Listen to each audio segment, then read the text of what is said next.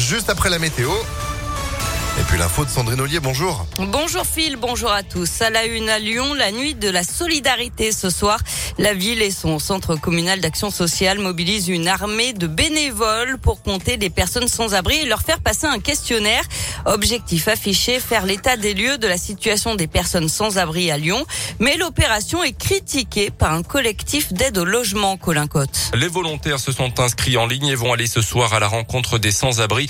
C'est un premier pas important pour l'adjointe à la mairie chargée des solidarités et de l'inclusion sociale, Sandrine Runel. C'est euh, déjà une découverte pour euh, la plupart euh, des citoyens et des bénévoles un échange assez riche avec euh, voilà du coup des personnes qui sont euh, à la rue. Ça permet aussi derrière euh, de créer du lien. L'opération est néanmoins critiquée par un collectif d'aide au logement à Lyon.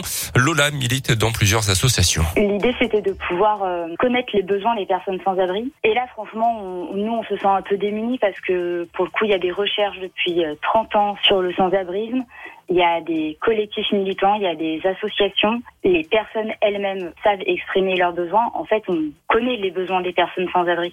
Pour nous, c'est vraiment une opération euh, de communication. Ce collectif doute que l'opération débouche sur des avancées concrètes, à commencer par l'ouverture de places d'hébergement pérennes.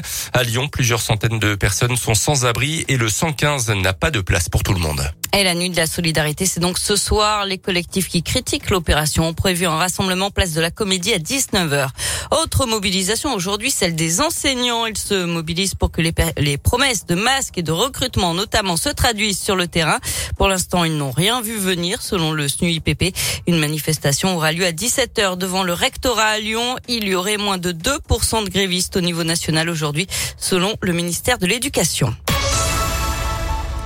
L'actualité, c'est aussi un Lyonnais jugé aujourd'hui en Iran. Benjamin Brière est détenu, depuis un an et demi.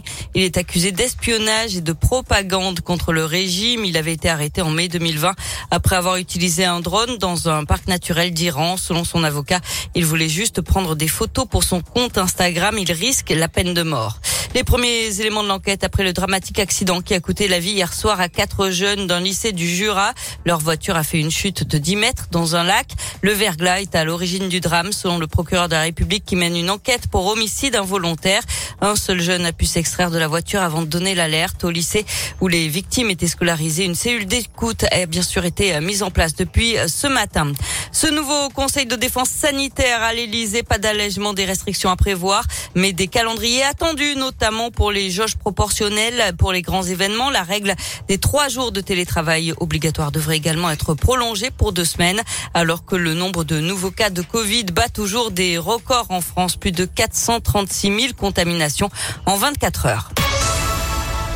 On passe au sport avec du basket et de la Coupe d'Europe pour les filles de l'Asvel ce soir. 16e de finale retour face aux Russes de Siktikvar. C'est à 20h à Mado Bonnet.